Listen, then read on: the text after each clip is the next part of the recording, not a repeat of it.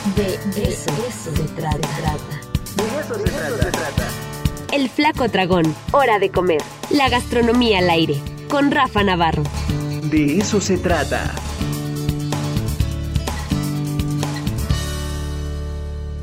Qué bonito es lo bonito y cuando está eh, Rafa Navarro hablando de comida, pues hombre, la cosa se pone tremenda. Querido Rafa, ¿cómo estás? Muy buenos días. Hola Ricardo, buenos días a todo el auditorio y a ti, muy contento de estar en su programa como siempre. Oye, pues a ver, ¿qué tenemos? Chile en nogada y los mariscos. Por ahí te escribieron el, en el Facebook cosas muy chistosas, ¿no? Que si ibas a hacer... Tema provocador, sin duda, ¿eh? No, pues ya, ya lo vi, lo vi. Antes de la poblanidad vamos a tocar un tema interesante. Se prendió el personal, ¿no? Pero duro, duro, por supuesto. A ver, ¿qué nos tienes, pues, bueno, empecemos hablando con un dato contundente, ¿no? Para, para ese tema de la poblanidad. Hay un libro editado por la UAP que lo encuentran en las librerías universitarias, se llama El Chile en Nogada, Historia, Leyendas y Recetas. Y bueno, ellos hacen una compilación del platillo en general, ¿no? Pasan por un proceso histórico. Dice que entre 1700, 1760 y 1780 encuentra la primera receta una investigadora que habla que los pescados, en este caso era un pescado bobo, ya se mezclaba con la nogada, ¿no? Entonces partamos de que la nogada tenía un uso que no era exclusivo del chile en nogada, sino que se hacía con otros platillos. Claro. Y en este libro que les digo encuentran varios pescados, ¿eh? no solo uno, había varios, varios estilos de pescados, varias maneras de cocinarlo. Y la nogada, digamos, tenía pues, conjunción con otros sabores, ¿no? Eh, por ejemplo, Oye, pero bueno, hacemos un breve paréntesis, este, este, Rafa, hablando precisamente de las nogadas. Y ayer lo estaba yo platicando con Isaura es que uno, una de las cosas que poca gente sabe y que yo cada vez que la cuento se me quedan viendo muy feo, es que la nogada también tenía una función como de cubrir eh, los malos olores que comenzaban a darse en los alimentos. Pues obviamente no había refrigeración, no había nada. Entonces esa nogadita que cubría y que además le daba otro olor, pues también ayudaba a cubrir pues que ya como que se nos estaba empezando a echar a perder la comida, ¿no? Pues sí, en Europa hacían, por ejemplo, un caldo en muchos países donde le metían de todo. Ahora sí que no había refrigeradores ni nada y lo que ya más o menos llegaba a su término lo ponías todo en un caldo y pues a darle, ¿no? Pero bueno, eh, hace dos años hubo un ejercicio interesante antes de la pandemia, que se juntaron tres restaurantes, uno de ellos me parece que ya no existe, el Hook, y lo que hicieron fue hacer un homenaje al chile nogada, ¿no? Hicieron chiles rellenos de mariscos, ¿no? Costaban 295 pesos y también ofrecían la versión tradicional. La verdad, en aquella ocasión no tuve oportunidad de ir, pero el otro día iba manejando vi un espectacular que decía temporada de nogada de un restaurante muy famoso aquí en Puebla de mariscos, de los sucursales, y dije, salmón o camarones acompañado de vino blanco. Y fui a probar, dije, bueno, vamos a ver, vamos a, por lo menos en el imaginario aproximarnos a cómo pudo haber sido antes, ¿no? Este, estos usos de la nogada que ahora definitivamente ya no hay en Puebla. Claro. La experiencia, el salmón venía capeado, ¿no? Como buen respeto a la, a la tradición del canon de la poblanidad de que el chile nogada va capeado.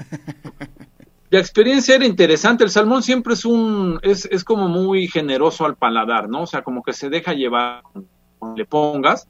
La nogada era como más aguada, no era tan espesita. Eh, fíjate, me lo ponen en la mesa, Ricardo, y como que sentí ahí un poquito raro, vi las galletas saladas en la mesa, mm, dije, bueno, ¿qué se hace en estos casos? Afortunadamente llegó el cero a rescatarme, como que quieres pan, ¿verdad? Sí, por supuesto. Me trajo una tortita de agua, que es con lo que estamos acostumbrados a estar ahí, este, acompañando la nogada y haciéndole el cochecito para, para comerla. Y bueno, ahí está la experiencia, eh, para quien lo quiera vivir, es la choza del pescador. Pero luego fíjate, Ricardo, algo muy interesante. Un amigo estaba en Campeche y en la carta en un restaurante allá que se llama Hacienda Chacá, que tiene como cocina contemporánea, en fin. Dentro de las especialidades me mandó un chile poblano relleno en mariscos en salsa en nogada. Mm. Con lo cual, bueno, sabemos que el chile en nogada no solo es de Puebla, sino que ya la mexicanidad, pues poco a poco también de alguna u otra manera lo empiezan a jalar a los estados. Y que eso es algo de lo que no nos pongamos celosos. O sea, y nos ponemos no celosos, recelosos. Que le sigue. Y no solo en Campeche, Ricardo, me puse a investigar. En Acapulco hay un restaurante que se llama La Jaiba Loca, que tiene dos sucursales en Diamante y Costa Azul. También hacen un chile relleno de mariscos. Eh, lo dice la persona que comenta como la experiencia. Dice que no es tan dulce, pero que se lleva muy bien con las pasas y la fruta que lleva dentro el chile nogada, y que la granada alcanza a dar ese toque de sutileza y de combinación entre los mariscos, entre las frutas y en general en el platillo. ¿Qué mariscos lleva para los que se queden ahí con la duda o los que piensen ir en Acapulco, que los poblanos están yendo muchísimo a Acapulco desde hace un año? Bueno, camarón, pulpo, pescado y callo de hacha. De eso es de lo que está relleno el chilito. Y no es algo nuevo, ¿eh? Este chile lleva como 10 años en temporada. Igual el que comí el de salmón, el que les digo ayer, le pregunté al mesero, oye, ¿qué? ¿Y es de, es de apenas o qué? Me dice, no, ya llevamos 3, 4 años. O sea, ya es algo que la gente, poco a poco, pues los, los aventurados lo buscan. Oye, y bueno, la, la pregunta de los 10 mil millones de dólares, ¿sí te gustó?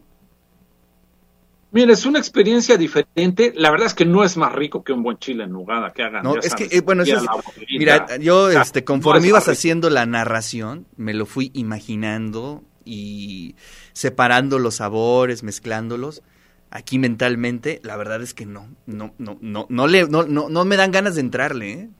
No lo cambiaría por la feria del chile en nogada en Calpan, por ejemplo, ¿no? Pero aquí hay algo interesante, Ricardo. Nos vamos a poner un poco poperos en la página del chef Oropesa sugieren un chile. Bueno, primero dice que ya vienen las fiestas patrias y que es un platillo típico nacional, ¿no? Es un poco lo que decimos que el chile nogada cada vez crece más en los estados. Y lo que sugieren es cambiarlo por atún, o sea, el picadillo lo cambia por atún. Y hay otra página que también encontré de una marca de atún, una página que se llama Equilibrium, natural como estilo de vida, que te proponen igual no rellenarlo con carne, sino con atún. Entonces, esta variante, hay gente que por incluso prescripción médica, pues no puede comer. Tú ya no puedes comer nada de puerco, lo tienes que erradicar de tu vida. Este, y la única opción que tienes, pues es un pescadito, un marisco. Para ese tipo de gente, sí pueden todavía tener esa experiencia, digamos, en el año del chile en nogada, ¿no? Y bueno, pues hay que buscar siempre como que en escarbar en la historia, porque el platillo empezó así. Entonces, ¿qué quiere decir? Es un platillo que sigue en evolución. Claro, el canon del chile nogada capeado, todo riquísimo que tenemos en Puebla, sigámoslo defendiendo, pero también hay otras estas experiencias que me parecieron interesantes enfocadas en los mariscos, ¿no? Con la relación la verdad es que está bien interesante desde que lo publicaste en tus redes sociales. Este, y bueno, y creo que así le pareció a toda la gente porque todo el mundo te opinó.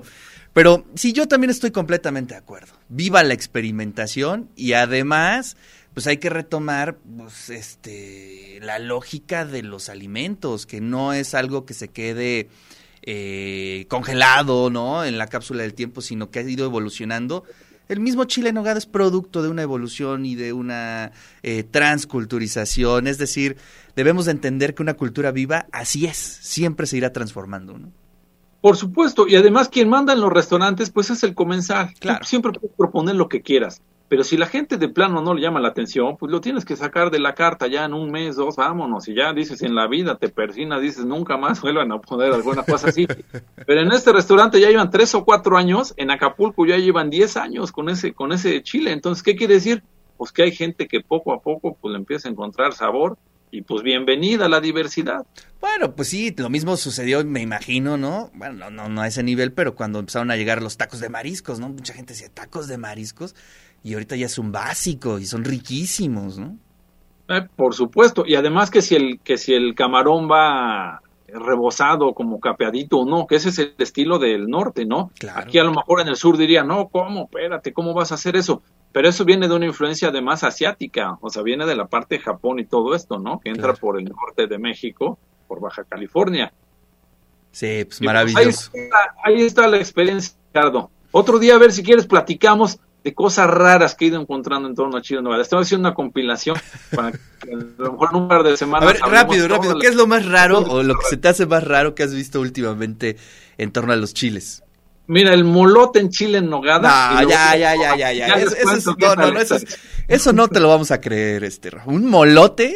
Sí, ¿En dónde, en, dónde, comerlo y todo, para que, para que vean. Hay hamburguesa, molote, helado. Bueno, helado sí. Donas, este. al rato vamos a ver el primero y único tostiesquite en Nogada. Pues, mira, ahí ya tienes una idea de negocio, que a lo mejor más de uno te la compra. Wow, bueno, pues vaya que sí ha habido mucho, mucho de dónde este, hacer crítica gastronómica, por decirlo de alguna forma, y creo que eso es algo bien padre, ¿no? Sí, y además que estamos en el 200 aniversario de la leyenda, ¿no? De Iturbide, en fin. Entonces, pues es buena ocasión de regresar al proceso histórico, a rascarle un poquito, provocar ahí este, a la gente que imagina otros sabores. Maravilloso. Rafa, te agradezco muchísimo, te mando un fuerte abrazo y la próxima semana ya se queda de tarea hablar de esos molotes de nogada. Eso, hablamos de eso. Muchas gracias, buen día a todos. Bueno, pues ahí está Rafa Navarro hablando de eh, esta combinación de mariscos este, dentro de un chile, si viene capeado, los encontró en Acapulco, en otros lados, interesantísimo.